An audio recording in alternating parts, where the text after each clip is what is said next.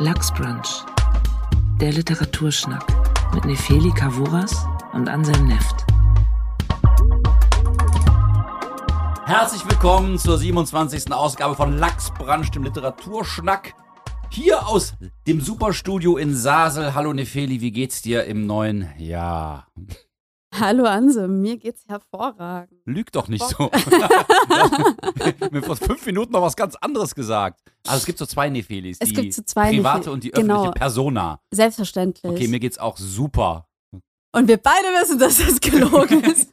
Es ist einfach ein geiler Tag, äh, eine geile Laune, es ist ein, auch ein geiles ähm, Jahr, das hier, glaube ich, anfängt mit vielen tollen Büchern und du hast auch wieder eins von diesen geilen Schnitten mitgebracht. Was ist es? Ein gute Laune-Buch oder auch nicht. Ähm, ich habe mitgebracht von Maren Wurster eine beiläufige Entscheidung. Das ist letztes Jahr im Hansa Berlin Verlag erschienen. Und äh, das Buch, äh, man kann es schon mal erstmal formal betrachten, man kann es äh, von vorne anfangen zu, äh, zu lesen, aber auch von hinten, wenn man das Buch umdreht quasi. Also es hat auch äh, Cover, die sehr ähnlich sind. Es hat keine Vorder- und Rückseite, wenn man so möchte. Mhm. Und ähm, auf der einen Seite, wenn man Ihr zu Hause an euren Endgeräten, habt ihr das verstanden? Man kann das Buch von vorne, aber auch von hinten lesen? Ja? naja, Okay. halt, ich, also, wirk- ich bekomme hier keine Nachrichten.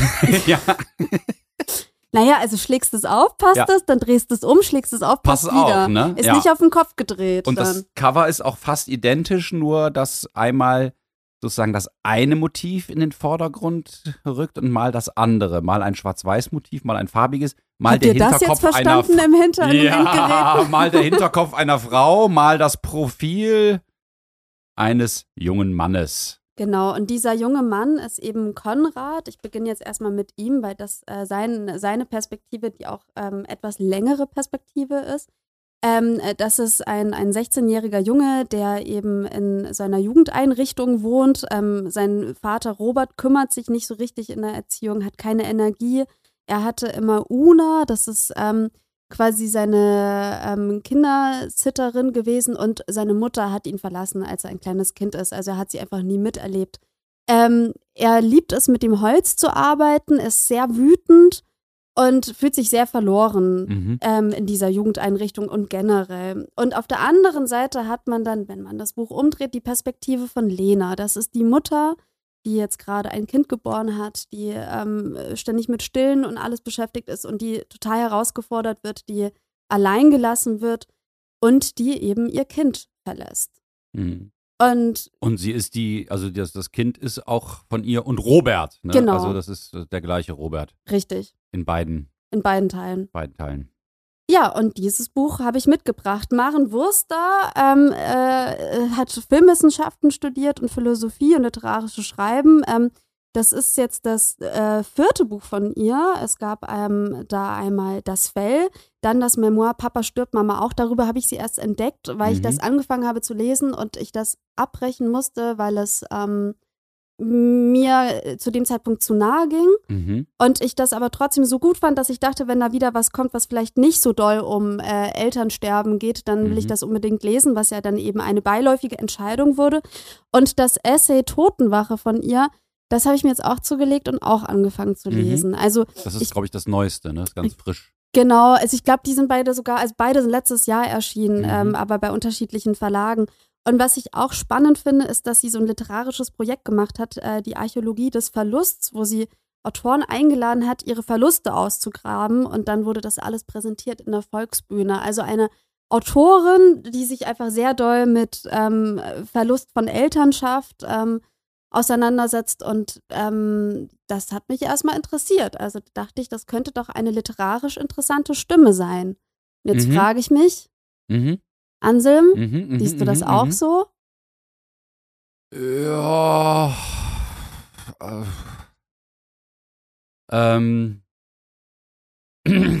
Ich, ich ähm, unterstütze, glaube ich, was Maren Wurster hier vorhatte.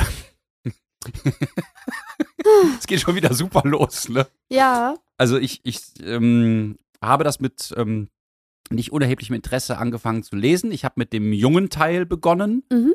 äh, weil ich auf das Cover reingefallen bin. Ich dachte nämlich, ich fange mit dem Mutterteil an. Plötzlich war ich aber beim Jungen, Mhm. was eine Ich-Erzählung ist von Mhm. etwa 80, 90 Seiten.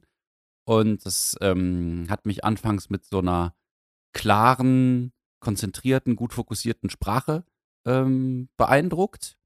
Und ähm, dieses innige Verhältnis zu Una kommt da irgendwie gut rüber und dann Mhm. auch, also seiner, äh, ja, seiner Babysitterin und dann auch, ähm, ja, so sein, seine ähm, instabile Gefühlswelt, der ist halt, wird übermannt von sehr starken, auch negativen Gefühlen und ähm, hat eigentlich seine, seine besten Zeiten, entweder wenn er mit Holz arbeitet, am liebsten mit einer Kettensäge, Mhm. wo er äh, sehr äh, dynamisch in großen Stämmen Skulpturen daraus sägt.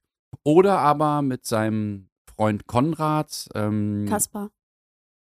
Kaspar, genau. Konrad und Kaspar. Ja. Mit seinem Freund Kaspar, ähm, mit dem er auch ein erotisches Verhältnis dann so, ja, irgendwann beginnt. Und das sind so, so die Highlights für ihn. Und ansonsten ist da relativ viel schlechte Laune, Frust, ähm, starkes Abwehrverhalten. Kommt mit Erwachsenen nicht so klar, auch erst recht nicht mit seinem Vater Robert und dessen neuer Freundin Pauline. Ähm, Una zieht sich irgendwann aus seinem Leben zurück. Und die Mutter taucht nicht wieder auf, die Lena. Und ja, mir hat das ganz gut gefallen, wie der Junge so beschrieben ist. Aber je länger ich das gelesen habe, desto mehr habe ich mich irgendwie schlecht gefühlt auf eine schlechte Weise.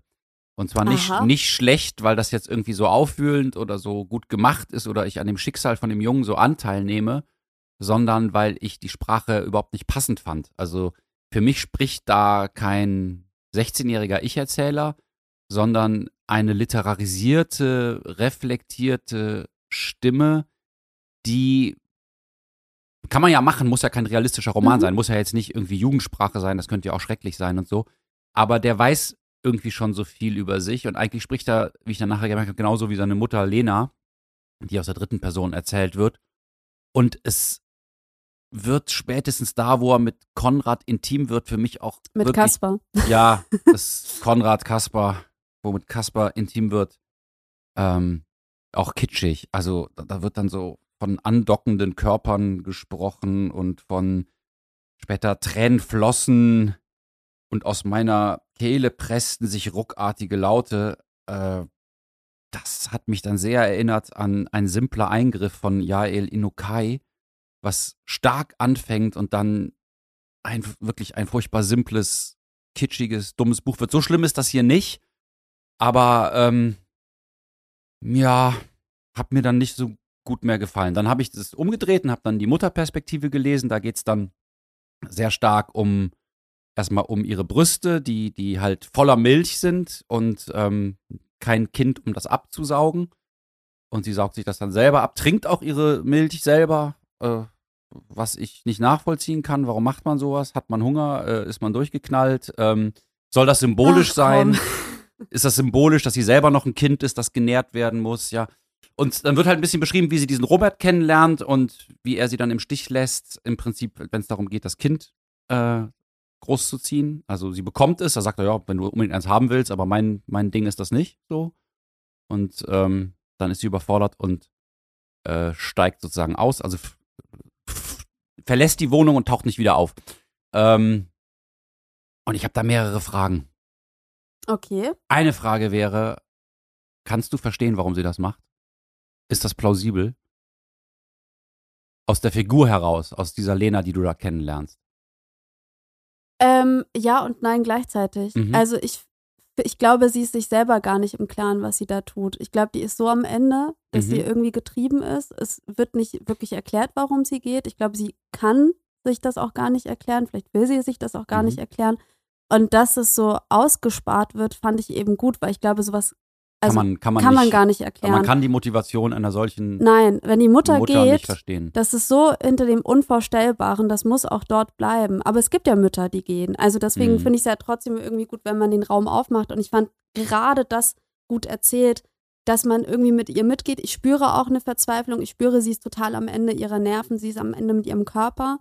Ähm, irgendwas muss sich verändern Mhm. und sie geht. Ja, aber wenn das dann so eine Entscheidung ist, die sie selber gar nicht richtig nachvollziehen kann, also die sie nicht so rational bewusst trifft, sondern aus dem aus einem ganz starken Verzweiflungsgefühl heraus, Mhm.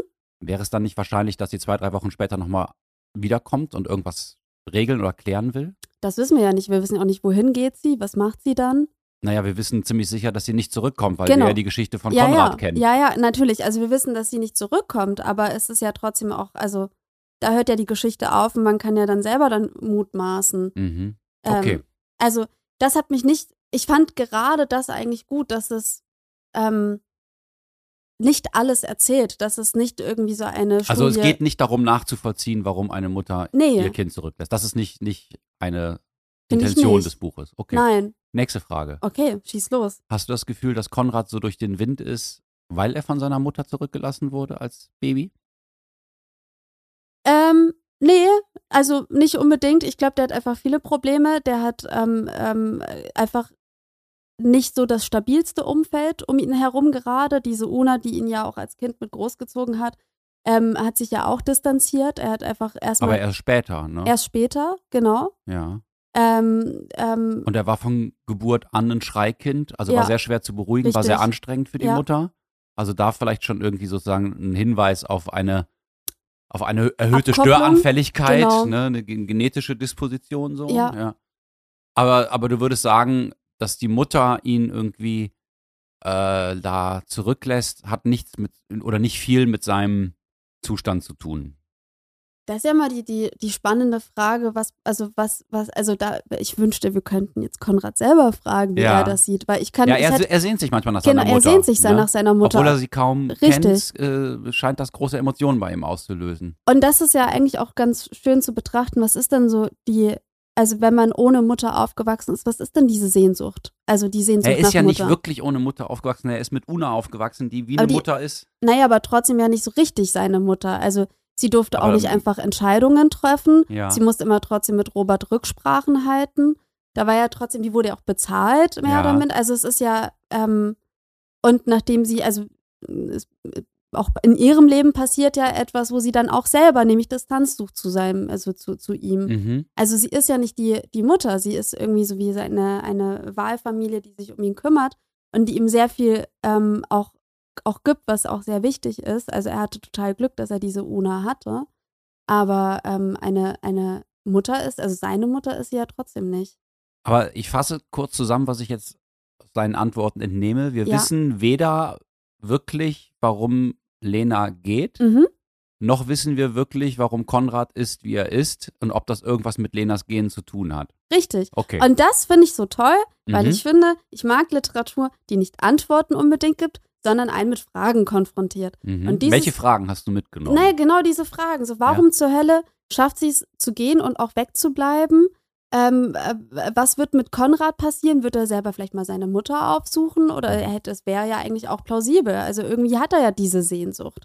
Ähm, das ist schon, es sind schon Sachen, oder auch allgemein, wie wird er mit seinem Vater noch zurechtkommen oder so, wo ja kein richtig großes ähm, Interesse oder keine große Liebe da ist. Und ich fand die Figuren alle doch interessant genug, dass ich mich für sie interessiert habe. Und zwar wirklich hingebungsvoll interessiert habe. Ich Mhm. habe mitgelitten bei Konrad. Ich fand, eine Stärke des Romans ist, dass es sehr körperlich erzählt ist. Mhm. Also ähm, äh, Konrads Perspektive wie auch Lenas Perspektive ähm, grenzte für mich manchmal ähm, an Ekel. Mhm. Ähm, Es gibt so ganz starke sinnliche Eindrücke. Genau. Ne, Im Guten wie im Schlechten, könnte man sagen. Ja, im Guten also ein abge abgeschnittener Daumen durch Ja. die Kettensäge, Ja. äh, die sehr vollen Brüste, äh, die, die wirklich schmerzen und weißt du was? und, Und, die sich das auch, glaube ich, entzünden. Genau, die Ja. entzünden sich und witzigerweise, oder nicht witzigerweise, aber da habe ich mich schon fast ein bisschen geschämt beim Lesen. Ähm, ich fand die, die, die, die, die Milchbrüste ekliger als den abgeschnittenen Daumen.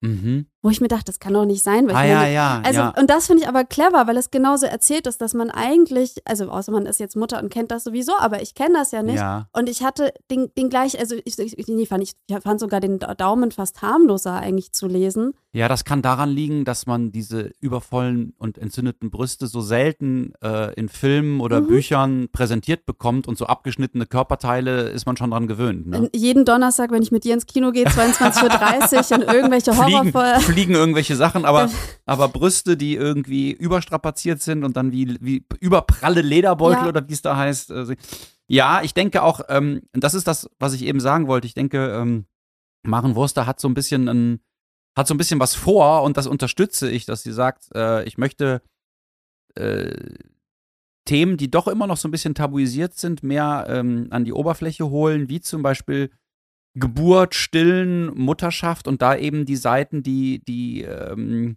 nicht so, nicht, sich nicht so leicht und schön erzählen, nämlich die schmerzhaft sind, die voller Verzweiflung und Ambivalenz sind, die voller Überforderung sind. Und ich denke, dass sie da einen Punkt trifft, dass es doch recht viele äh, Frauen gibt, die sich alleingelassen fühlen in einer sehr schwierigen Situation mit einem vielleicht auch manchmal sehr, sehr schwierigen Kind und die Ja. selber dann merken, äh, ich bin eigentlich gar nicht dazu in der Lage, das alleine äh, hier zu regeln. Und dann hat man so einen Typen wie Robert, der für mich relativ eindimensional gezeichnet Ja. ist. Es mag solche Typen geben, also aus meinem Umfeld kenne ich Geschichten, dass es wirklich genau solche Roberts Mhm. gibt. Mhm. Deswegen ist leider das Klischee manchmal auch real. Das ist schon Vertraue bitter. keinem Robert. Ja, es ist schon wirklich bitter.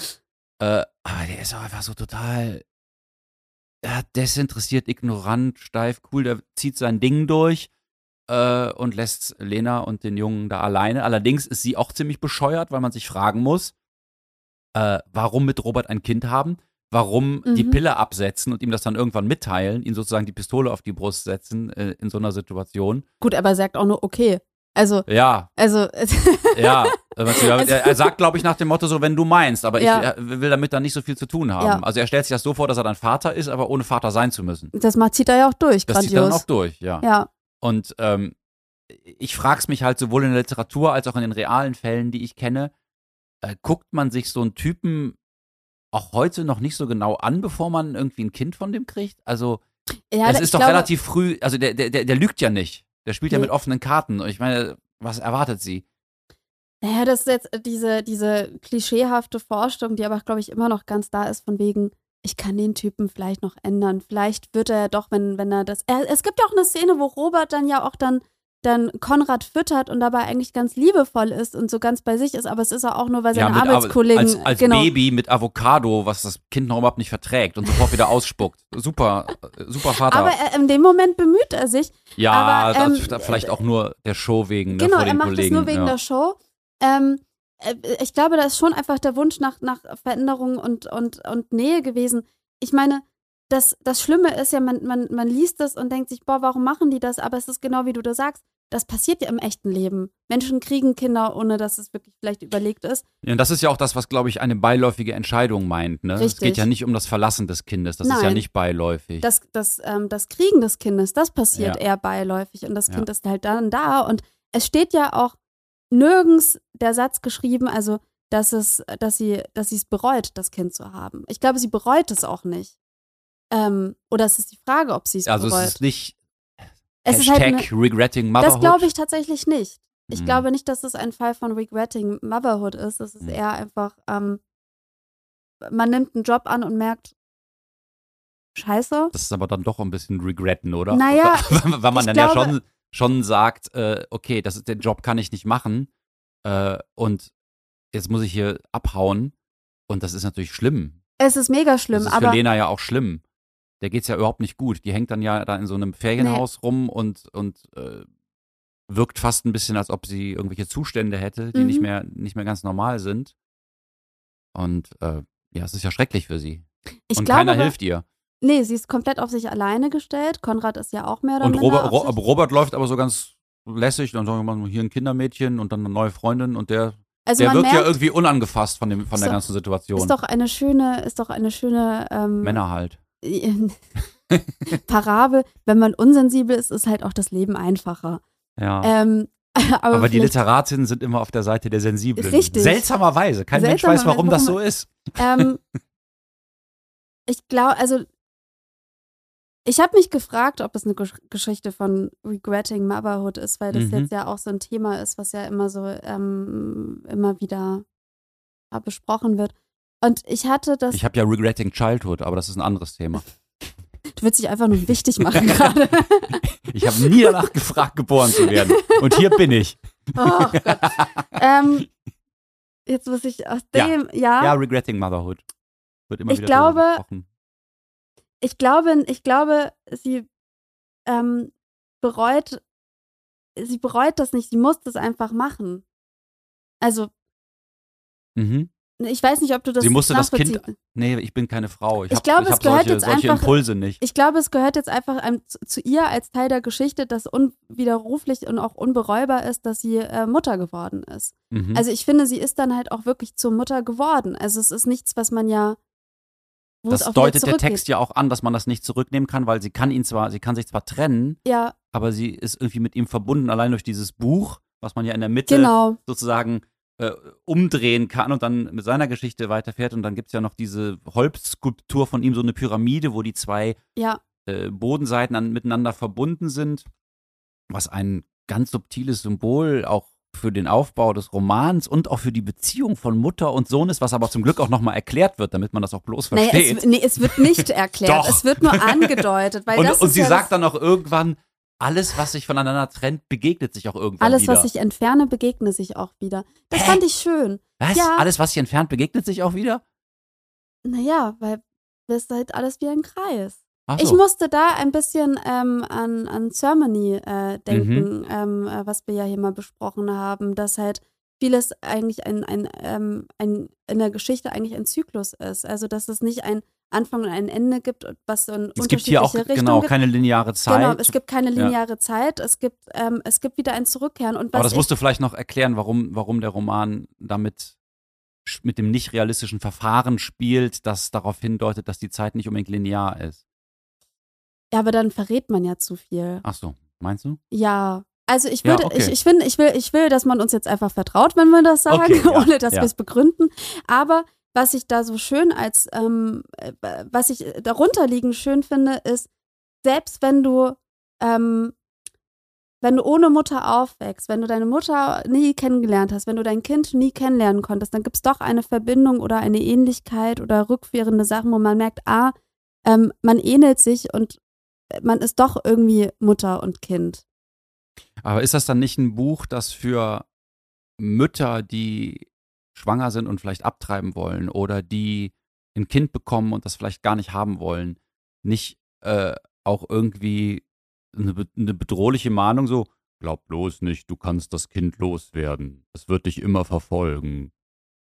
Ja, Ist das dann nicht irgendwie eine so eine schwarze Pädagogik, so eine finstere Moral? Ich glaube, Nachbarn sagen unnettere Sachen. Insofern, ja, das kann gut also, sein, ja. ganz ehrlich, also ich finde, dass dieses Buch immer noch, weil es ja nie sagt, dass es gerade recht hat und weil es eben nicht diese Antworten gibt und auch nicht sagt, Mhm. das ist jetzt richtig oder falsch, dass es so eine moralische ähm, ähm, äh, Hoheit hat. Ich habe das Buch, das war jetzt auch, ähm, ich habe das Buch beim Lesen mehreren Leuten in meinem Umkreis empfohlen. Ich habe Mhm. beim Lesen gemerkt, boah, ich glaube, das sind irgendwie, obwohl es relativ kurz ist und gar nicht mal so viele Themen hat, weil es doch ganz viel um Nähe geht, um, um, um das Suchen vom Menschlichen. Es geht irgendwie um diese Wut, es geht aber auch diese Körperlichkeit, finde ich auch so richtig geil erzählt.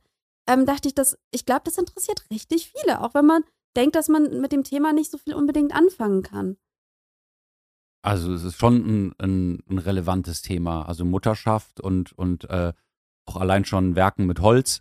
Das sind alles, alles zentrale Themen. Ja, Äh, nein, Werken mit Holz vielleicht jetzt nicht, aber es geht ja auch um Kunst. Es ist ja äh, sein, sein Weg zum, zum Künstlertum und äh, sich in der Welt verankern durch, ja, Eros und Kunst, kann man sagen. Mhm. Also das, sind, das ist ja auch ein, ein wichtiges Thema, das auch viel Raum einnimmt, finde Ja. ich. Diese Holz, Holzskulpturen, die er macht.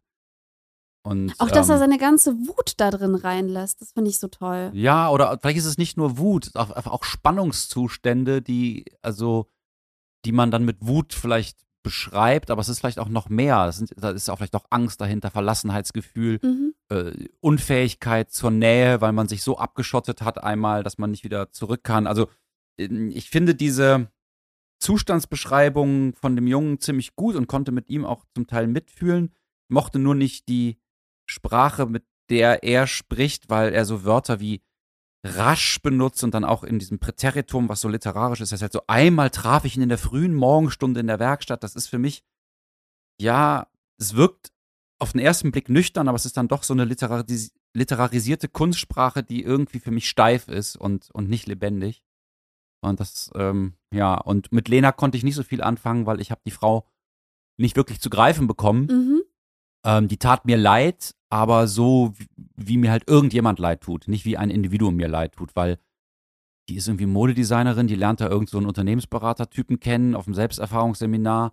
Die beiden finden sich wahnsinnig super und witzig. Ich finde sie beide total langweilig. Sie muss unbedingt ein Kind kriegen, er will es nicht, sagt sie ihr. Sie bekommt es, sie ist völlig überfordert, Ganz sie verlässt das Kind. Geschichte.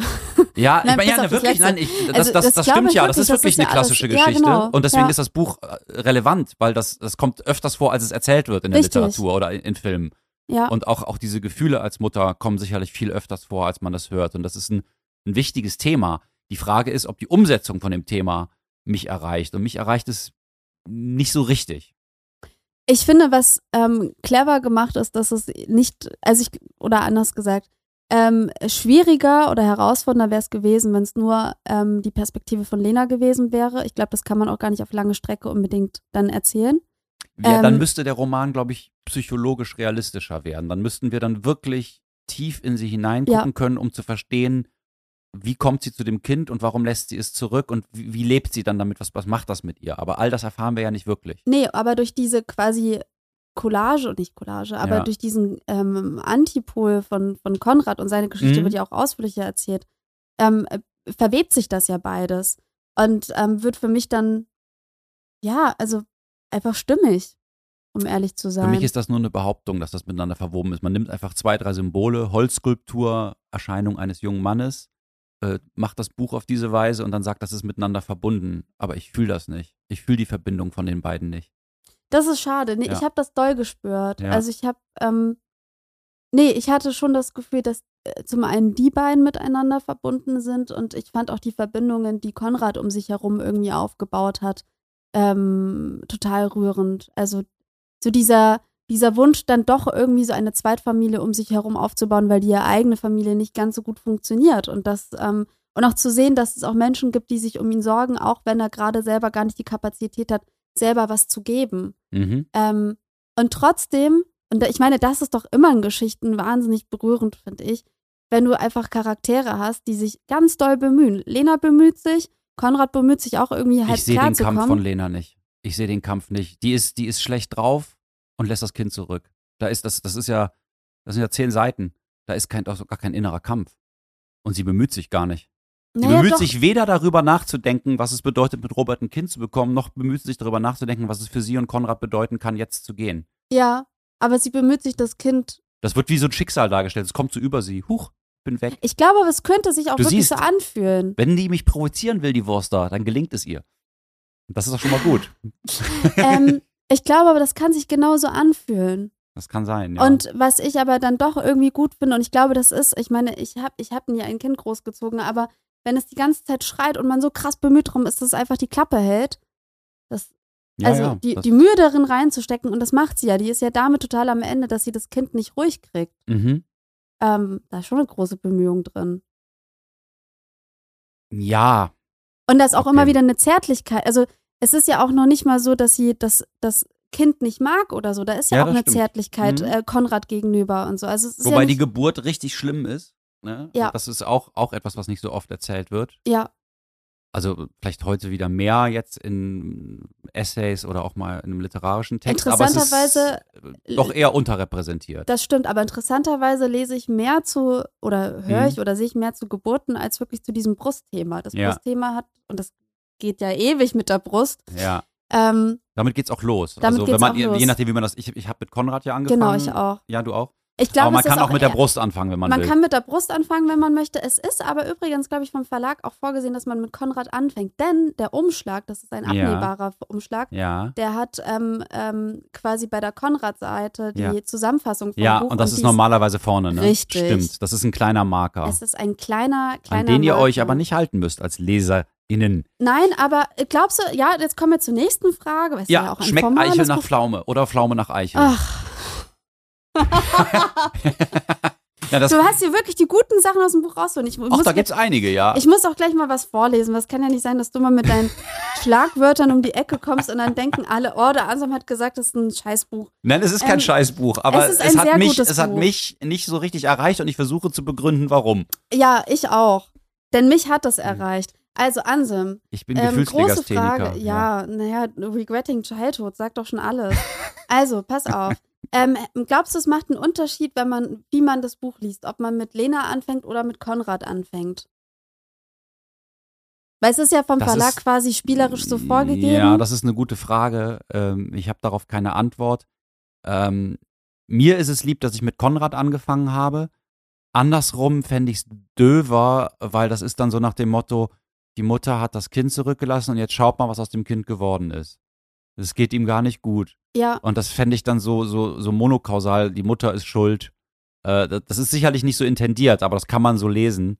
Äh, wenn ein Kind von der Mutter zurückgelassen wird, dann ist das mindestens Borderliner nachher oder so. Und ja, ich weiß es nicht. Also, was ich ganz gut finde, ist, wie gesagt, dass er schon als kleines Baby so ein Schreikind ist. Also, Mhm. der hat vielleicht schon eine, eine Anfälligkeit, mit Stress anders umzugehen und nicht so gut klarzukommen.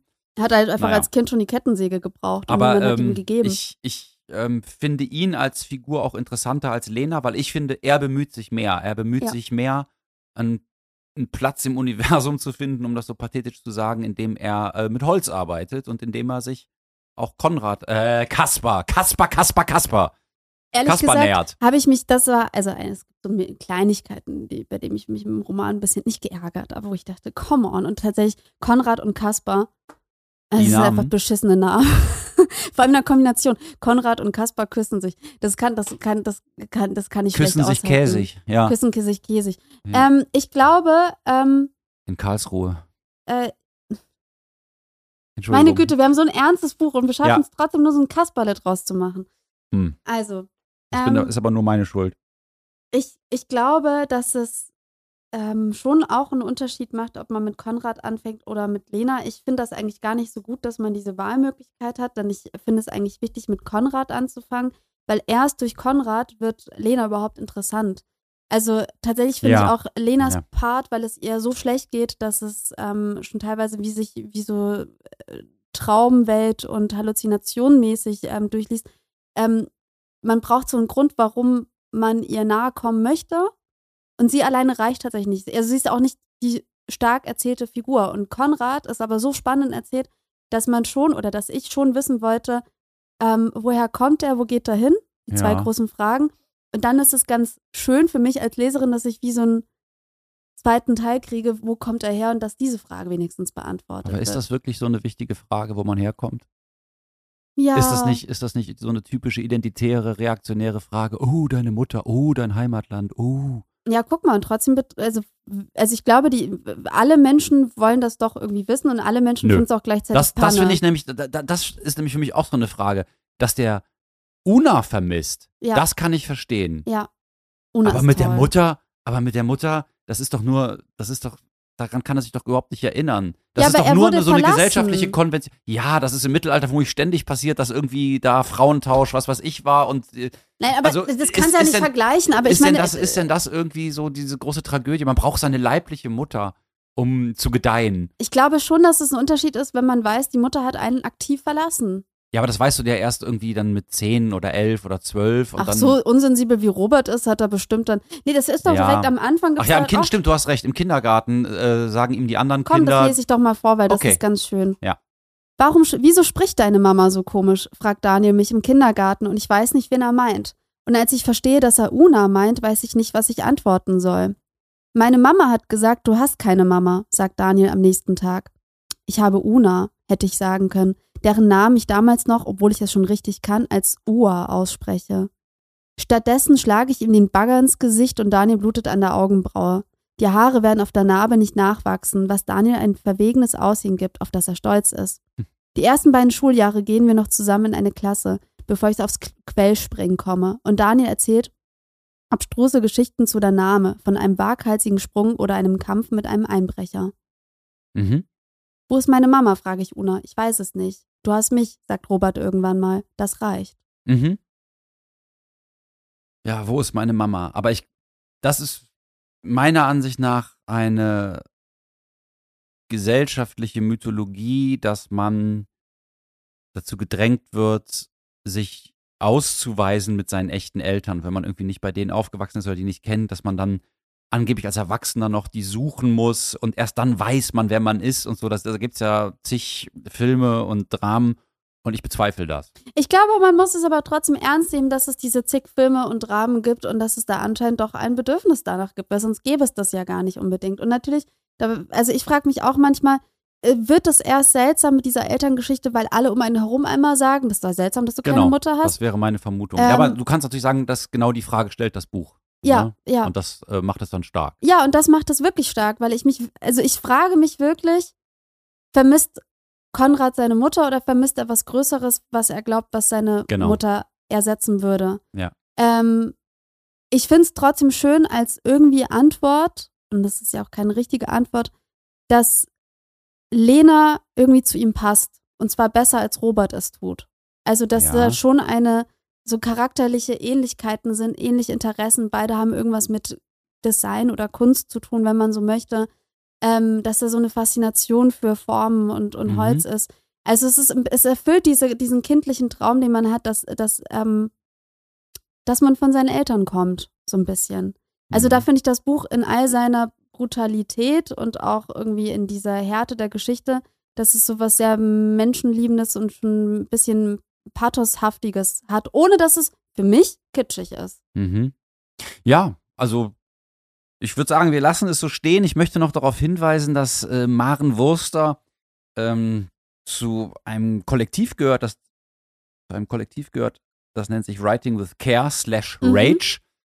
Und ähm, das sind Mütter, die manchmal alleinerziehend, äh, manchmal auch äh, mit, mit, mit, mit, mit Hilfe erziehend, ähm, gleichzeitig schreiben, Autorinnen sind und ähm, versuchen diesen gesellschaftlich konstruierten Widerspruch, du kannst entweder nur richtig gute Mutter sein oder dich um Kunst kümmern, ähm, aufzulösen und äh, überhaupt Fragen der Care-Arbeit, der Mutterschaft und so weiter zu stellen. Und da sind auch noch andere äh, ja, bekannte Autorinnen drin, wie Verena Güntner oder Daniela Dröscher oder ähm, Jacinta Nandi, ähm, die ich persönlich kenne und die auch mal auf unserer Lesebühne war, oder Bettina Wilpert, äh, Ulrike Dresner. Und in einer Veröffentlichung ist auch als einziger Mann Frédéric Vallin, mit dem ich auch ähm, bekannt bin, befreundet würde zu weit gehen, ähm, der viel über Care-Arbeit geschrieben hat, allerdings, ähm, ja, die Zusammenarbeit mit Menschen mit Behinderung. Und dieses Writing with Care ähm, legt jetzt nahe, dass Wurster auch in diesem Buch ähm, ja das Thema Care-Arbeit stark machen möchte und sagen möchte, äh, Mutterschaft kann aus einer beiläufigen Entscheidung entstehen, ist aber kein Kinderspiel.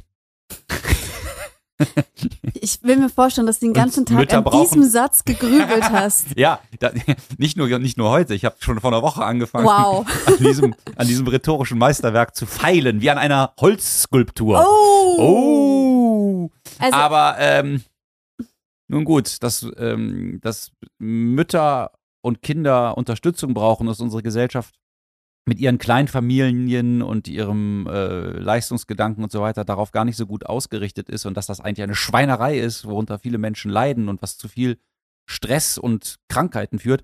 Da bin ich ganz dabei und äh, unterstütze deswegen ähm, vermutlich, wenn ich es richtig verstehe, das äh, inhaltliche Programm von Maren Wurster, ohne dass ich dem Roman jetzt brennenden Herzens weiterempfehlen würde. Was du aber tust. was ich tue, gerne auf jeden tun Fall. darfst. Ja. Nee, also ich, ähm, ähm, ich habe das wirklich gerne gelesen. Ich habe das auch ähm, erstaunlich schnell gelesen. Also ich wollte es auch nicht weglegen. Ich fand, das hatte doch auch ein rasantes Mhm. Tempo, es hatte keine Längen. Also ich blieb da immer dran. Ich fand die, dass es auch eine sehr szenische Sprache hat und wahnsinnig körperlich ist beim Lesen, was man auch nicht unbedingt oft hat in der Ja, das, Literatur. das finde ich auch, dass da einige tolle sinnliche Eindrücke, die ich jetzt auch noch vor Augen habe, Ja. bleiben. Also zum Beispiel, äh, dass Kasper zu Konrad ins Bett schlüpft und dann äh, seinen Fuß gegen seine Wade drückt und er Stimmt. spürt einen einzigen Nagel mhm. auf der Haut. Und das finde ich, äh, ja, eine tatsächlich äh, sensationell eindrückliche kleine Sequenz. Und solche hast du immer Ja. wieder drin. Auch wie er mit Holz arbeitet. Ich fühle das richtig, obwohl ich nie richtig mit Holz gearbeitet habe.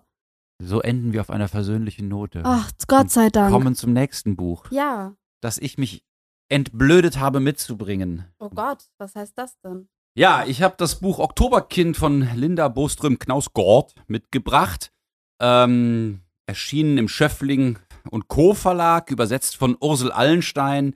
Die ähm, ja wirklich äh, große Sachen wie Maya Lund übersetzt hat oder äh, Tove Ditlevsen, also ähm, ne, eine große Übersetzerin.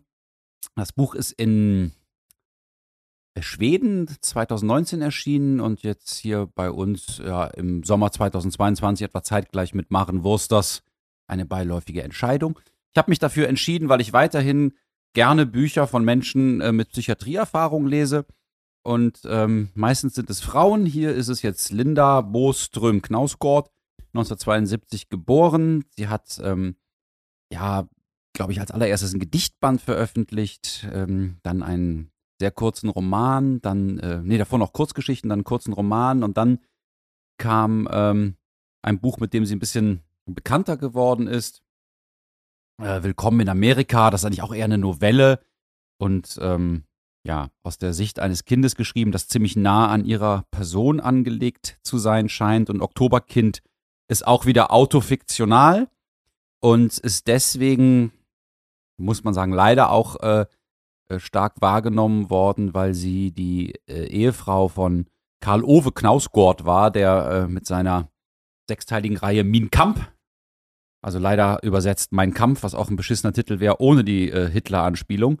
Ähm, also sie ist ähm, ja erstmal als seine Ehefrau bekannt und dann ähm, haben die beiden sich 2016 scheiden lassen und ähm, über sie steht auch in seinen ja, autofiktionalen Büchern recht viel drin, auch einiges ja sehr Intimes und nicht so Schönes, wie ähm, eben, dass sie nur am Heulen und Meckern ist und überhaupt nichts Konstruktives beiträgt oder dass sie äh, ähm, sich nicht um die Kinder kümmert, dass sie tagelang nur im Bett liegt und ähm, solche Sachen. Und da war natürlich jetzt die große spannende Frage, oh, wenn sie jetzt nach der Scheidung einen autofiktionalen Roman vorlegt, äh, wird sie dann schmutzige Wäsche waschen und wir erfahren was über den großen Karl-Ove Knausgård. Und äh, das tut sie zum Glück nicht. Ähm, sie erwähnt ihn ein paar Mal, aber ähm, nie namentlich. Ja, nicht namentlich, sondern es ist eher ein Du. Hm. Und ähm, es ist auch nicht ähm, dass da irgendwie jetzt große Intimitäten ausgebreitet werden oder dass es ähm, nicht wohlwollend wäre und so. Ähm, stattdessen ist der Fokus ihrer Erzählung, dass sie ja zwischen 2013 und 2017 ziemlich regelmäßig äh, in der Psychiatrie gewesen ist und teilweise auch zwangseingeliefert gewesen ist und dann mit äh, Elektrokrampftherapie behandelt wurde, was in Schweden ähnlich wie in England ähm, erlaubt ist, äh, auch gegen den Willen der Patientin, wenn sie eben zwangseingeliefert sind und die Medikamente nicht wirken. Und das ist ein Verfahren, äh, das sie sehr negativ darstellt und ähm, von dem sie sagt, dass es ihr Gedächtnis beschädigt und ihre, ihr Teile der Erinnerung raubt. Und das Buch ist ein Versuch, sich zu erinnern. Und so erinnert sie sich also nicht nur an Zeiten in der Psychiatrie und an diese äh, schreckliche Elektrokonvulsionstherapie, sondern auch äh, an ihre Kindheit, an ihre Jugend, an äh, ihre Zeiten als junge Schriftstellerin und an ihre Ehe mit Karl Ove und an das Ende dieser Ehe, was ähm, dadurch eingeläutet wird, dass sie einen Suizidversuch hat. Und ähm, ja, das ist das Buch und ähm, ich habe es mitgebracht, um ähm, mal wieder das, das abwechslungsreiche Thema psychische Krankheiten, Psychiatrie, Behandlung von psychischen Krankheiten in unseren kleinen, schnuckligen Podcast einzuspeisen. Mhm. Und nun kommen wir zu deiner geschätzten Meinung zu diesem 200-seitigen Övre. Ich habe mich sehr gefreut, dass du es mitgebracht hast, weil ich ähm, ähm, Willkommen in Amerika vor einigen Jahren mit großer Begeisterung gelesen mhm. habe. Also ich mochte das äh, damals sehr, sehr gerne. Ich fand diese Perspektive dieser elfjährigen ähm, Ellen hieß sie, glaube ich, mhm, ja, sehr, sehr stark, irgendwie auch glaubwürdig, sehr trotzig und ähm, ja. Die verstummt irgendwie, ne? Die spricht die nicht mehr, aber beobachtet die Erwachsenenwelt umso. Also sie, sie, weigert sich weiter zu sprechen. Also mhm. sie findet alle Erwachsenen so, so blöd, dass sie dann sagt, ich mache jetzt nicht mehr mit, ich rede einfach nicht mehr. Ja. Und ähm, ähm, ich, ich mag, ich mag, wenn Kinder einfach ähm, schwerziehbar sind. Mhm. Nein, ich mag, ähm, ich mochte diese Sturheit, diese kindliche Sturheit extrem gerne und war jetzt natürlich äh, ähm, sehr neugierig zu lesen, ähm, wie Oktoberkind ja funktioniert. Ich war ein bisschen genervt davon, dass es autofiktional ist. Erstmal, mhm. weil ich äh, mir dachte, die kann eigentlich so gut schreiben. Ähm, ich hätte mir wieder hier so eine ähm, Verfremdung gewünscht wie bei Willkommen in Amerika, Mhm. aber das ist einfach ein anderes Buch, was ich mir da gewünscht habe. Mhm. Also es ist jetzt auch nicht so von Bedeutung. Ich ähm, fand ähm, diesen Kampf um die Erinnerungen sehr stark.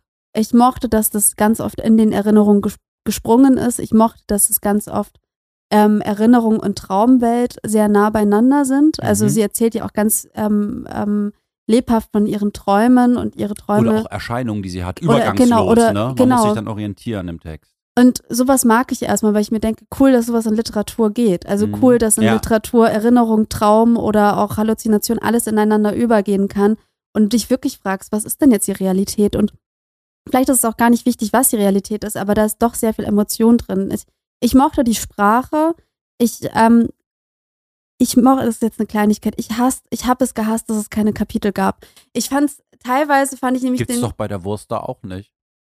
Nee, aber da gibt's immer so kurze Seiten und dann gibt's, also Ach so, so Abs Abschnitte, Absätze. Ab, Abschn ab, Mhm. also so Mhm. Abschnitte und Absätze, dass man das Buch mal ablegen Und hier kann. ist Fließtext, Es so wie, wie Fließ- bei den Bernhard-Büchern, so Kalkwerk und so. 200 Ja, ja. Seiten, klein gedruckt, einfach immer weiter. und hier ist es ja wirklich äh, große Schrift und eigentlich auch Ja. nicht sehr viele Seiten, aber trotzdem hat es mich Erschöpft. extrem erschöpft und ich Mhm. wollte eigentlich immer eine Pause haben. Ich meine, Es ist gut, nicht strukturiert. es ist nicht ne? strukturiert Mhm. und mir fehlte irgendwann so ein bisschen eine Form von einem Faden. Ich meine, ich, ich ahne, dass es so einen Faden gibt, dass es so die.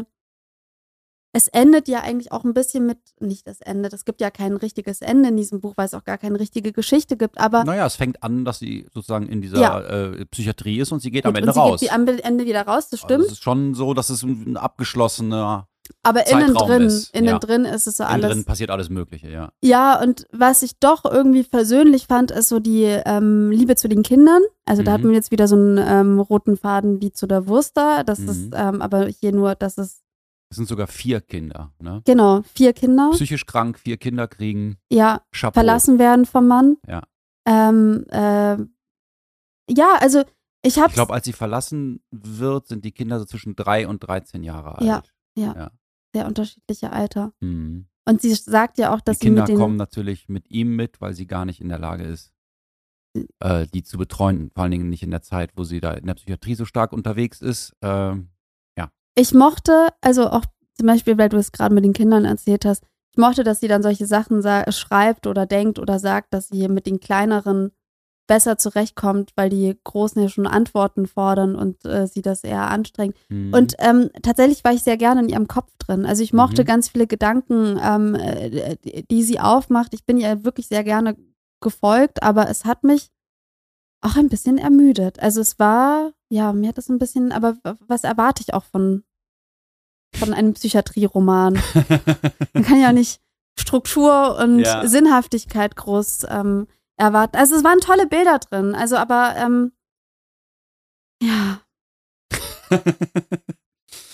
ja, äh, Wie ich, ging es dir denn? ich habe angefangen, das zu lesen und war ziemlich schnell total genervt und habe gedacht, oh Gott, jetzt muss ich das auch noch zu Ende lesen und dann auch noch als mein Buch vorstellen und sah mich schon in der Sendung sitzen und sagen, komm, lass uns das in fünf Minuten abhaken. Ich habe mich einfach irgendwie vergriffen. Ach komm. Weil das geht, es geht so los äh, mit so einem wehleidigen, anklagenden, sehr unterstellenden und eindeutigen Tonfall gegen die äh, Elektrokrampftherapie, ähm, wo so den Ärzten auch unterstellt wird, dass sie ihr Gedächtnis auslöschen wollen, Mhm. also äh, wo auch unterstellt wird, dass sie die Aufmüpfigen besonders mit starkem Strom behandeln, dass die Ärzte überhaupt nicht wissen, was sie da machen und dass sie das alles irgendwie Hokuspokus ist. Ähm, das ich nehme ihr das ab, dass sie das so erlebt hat oder so empfindet, aber ähm, diese Art von Therapie ist ziemlich gut erforscht und ziemlich, äh, naja, also ähm, die, die, die Einwände und Kritiken dagegen sind, sind wissenschaftlich wesentlich dünner. Und ich habe das Gefühl, ich werde hier gleich am Anfang irgendwie am, am Kragen gepackt von der Mhm. Erzählerin und so auf ihre Seite gezogen gegen ein böses, unmenschliches System, das ihr nur Böses will. Und das hat mich geärgert, zumal dann auch noch das in so recht phrasenhafter Sprache passiert ist. Also hinten steht Mhm. drauf, irgendwie in ihrem autofiktionalen und zugleich hochpoetischen Roman. Und dann kommt da so auf den ersten sieben Seiten, grenzte an ein Wunder, erntete ein dankbares Lächeln, in ihre Fußstapfen treten. Es war das Paradies auf Erden und so. Ich dachte, so eine geborgte Sprache, die irgendwie gar nichts Eigenes hat. Ähm, da war ich, ich war wirklich enttäuscht und dachte, scheiße, ich habe das Buch ausgewählt, was habe ich denn da gemacht? Ich hätte ja mal Mhm. reinlesen können. Ähm, dann habe ich es weitergelesen und so, ich würde sagen, ab Seite 15 äh, änderte sich das, weil es plötzlich einen Bruch gibt, dass diese selbstgerechte, anklagende Stimme einer, äh, einer, einer plötzlich selbst anklagenden Stimme weicht, dann wieder einer ganz milden, äh, äh, den, dem Mann und den Kindern gegenüber, dann wieder einer fragenden. Und als ich dann dieses poetische Verfahren so erstmal kennengelernt habe, dass das, dass das nicht irgendwie eine konsistente Stimme ist, die hier spricht, Mhm. und auch nicht äh, eine konsistente Erinnerung dann nur im Fokus steht, da hat mir das wesentlich besser gefallen. Und auf Mhm. einmal äh, nahmen auch die Phrasen deutlich ab und der, der Text hat an poetischer Qualität gewonnen und es sind richtig starke Bilder, wie du auch gesagt hast, Ja. drin. Und dann ist es mir sogar so gegangen, dass ich ganz tief berührt war von dieser Person und äh, ihrem Humor, ihrer Tapferkeit, ihrer Ehrlichkeit, Mhm. ihrer Schwäche, ihren, ihren Ängsten und Sorgen und auch wirklich auch ihrem nicht ganz einfachen Schicksal. Das ist schon krass auch, Mhm. äh, was sie erzählt. Und ähm, ja, es, es kam mir dann sehr nah und hat mir super gefallen. Und ich habe mich immer wieder darauf gefreut, das zu lesen, konnte das aber auch nicht am Stück lesen, weil das auch schon anstrengend ist. Äh, weil das, also emotional fand ich es anstrengend. Die Sprache finde ich sehr leicht zugänglich eigentlich. Ja. Manchmal verstehe ich nicht, was sie erzählt. Also da wird das irre. Äh, das fand ich aber auch ganz gut. Es ist ein bisschen so, als ob man mit einer äh, äh, schwer belasteten Person irgendwie in, in so einem Wartezimmer sitzt und sie erzählt zu ihr Leben und man denkt manchmal, wow, Mhm. super Bild gefunden oder äh, wow, total berührend. Und dann denkt man wieder, was genau erzählt diese Frau da gerade?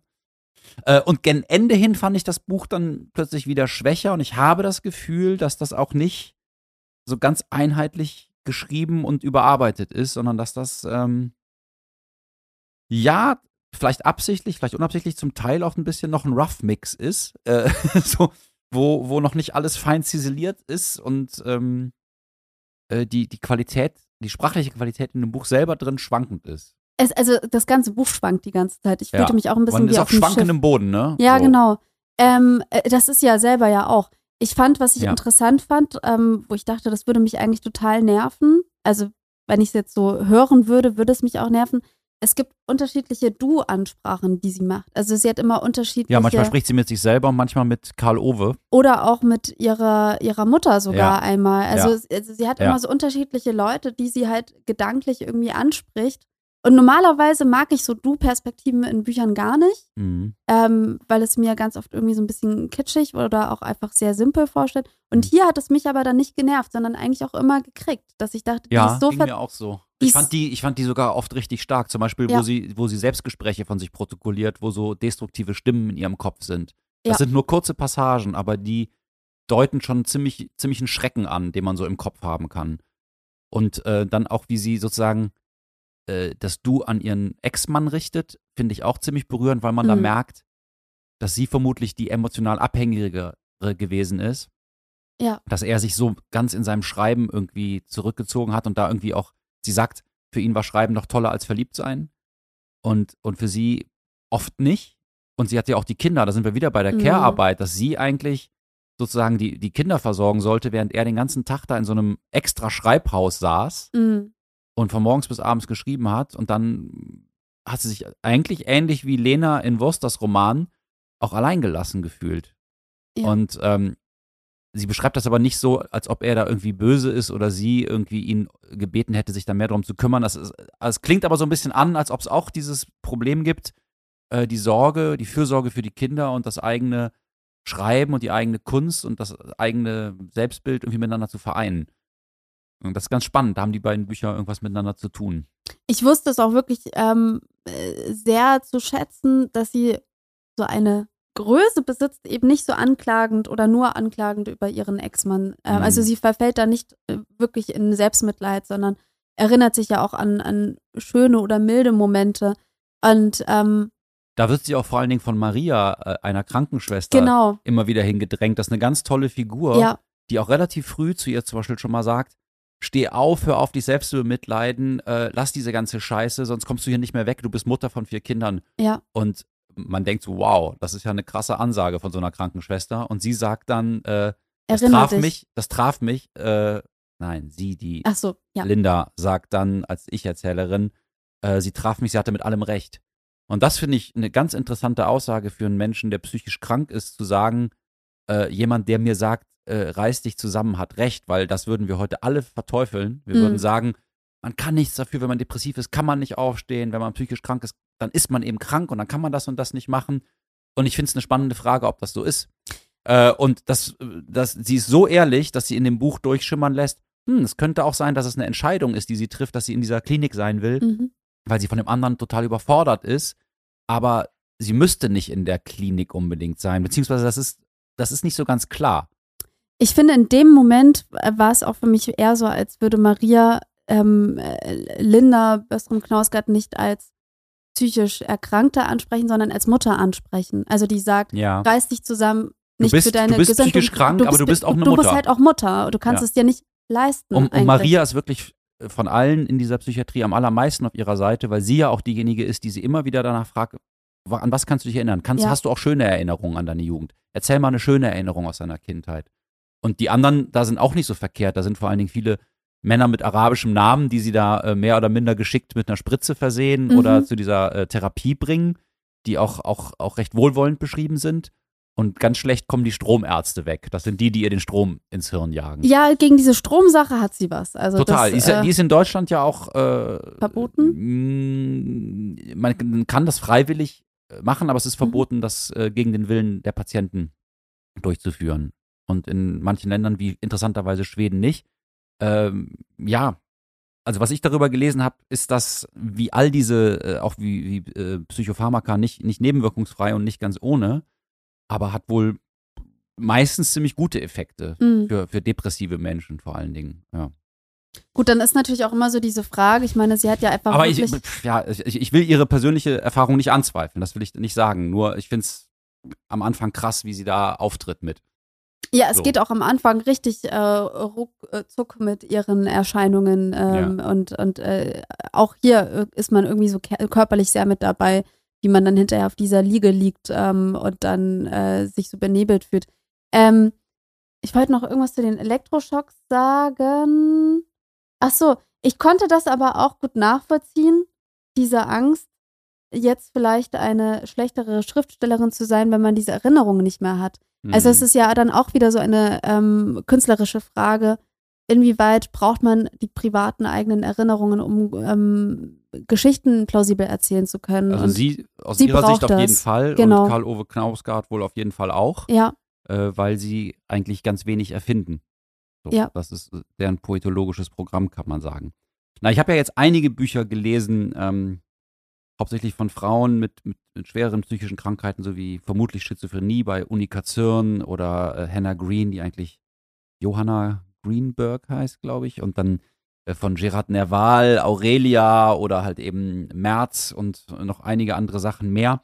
Und da fand ich jetzt Oktoberkind nicht unbedingt das allerstärkste Buch, aber doch äh, so eigen und berührend und, und ehrlich und ähm, fesselnd durch die Ambivalenzen, die in dieser Figur sind, dass mir das schon ziemlich gut gefallen hat. Und vor allen Dingen äh, gefällt es mir deutlich besser als das, was ich bisher von Knausgott gelesen habe, weil es viel verdichteter ist und Mhm. viel, ähm, äh, ja, mir als Leser viel mehr Raum lässt, ähm, Dinge zu, zu ähm, miteinander in Beziehung zu setzen, zu erkennen, zu verstehen und ich nicht einfach nur so eigentlich einem ganz großen Ego-Geschwalle, das ist ein bisschen negativ gesagt, ja, Folge. Also äh, Knausgott liest sich super, aber es ist so wahnsinnig viel, wo ich denke, ja, okay, und jetzt nochmal dies, jetzt nochmal das und auch so runtergeschrieben und nicht verdichtet, nicht, nicht, nicht poetisch durchdacht, ja. es ist aber auch doof und gemein, dass man halt immer, Ja, wenn man ja. über sie spricht, irgendwie ihn auch mit reinnimmt und dann irgendwie die beiden, weil sie doch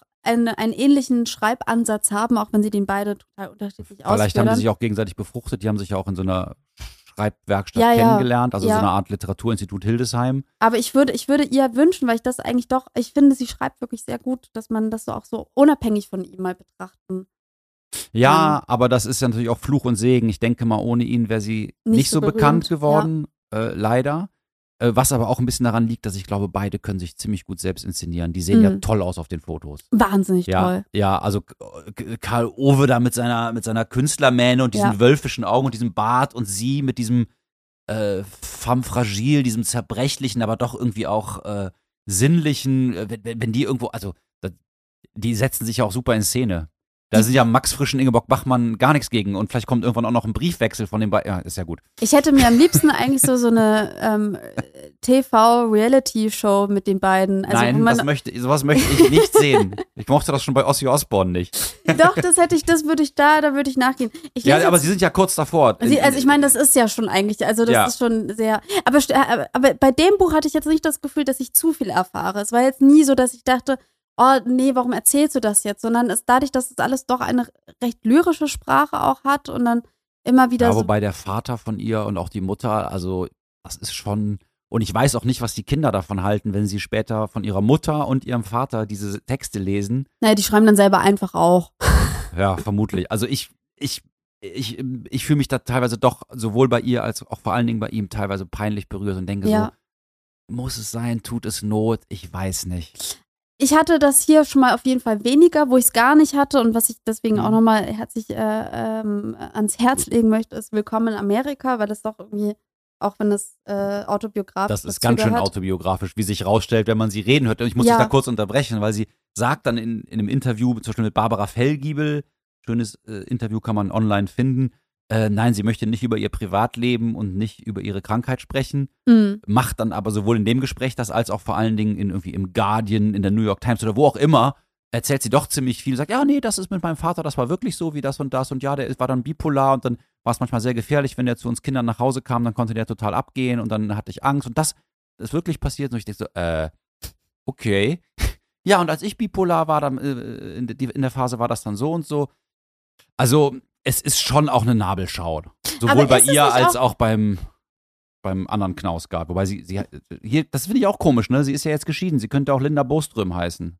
Steht immer noch Knausgard drauf. Ach, keine Ahnung, das mit den das haben die. Verlage vermutlich verlangt. Wahrscheinlich, keine Es Ahnung. ist doch alles ein Ähm, abgewichstes Gewerbe. Ich meine, ich finde es aber auch ein bisschen interessant, weil ich schon das Gefühl habe, man ist eigentlich ähm, sehr darum bemüht, immer zu sagen, ja, Autor und Werk ist ja irgendwie getrennt und frag mich nicht danach, wie viel von dem, was ich geschrieben habe, irgendwie autobiografisch ist.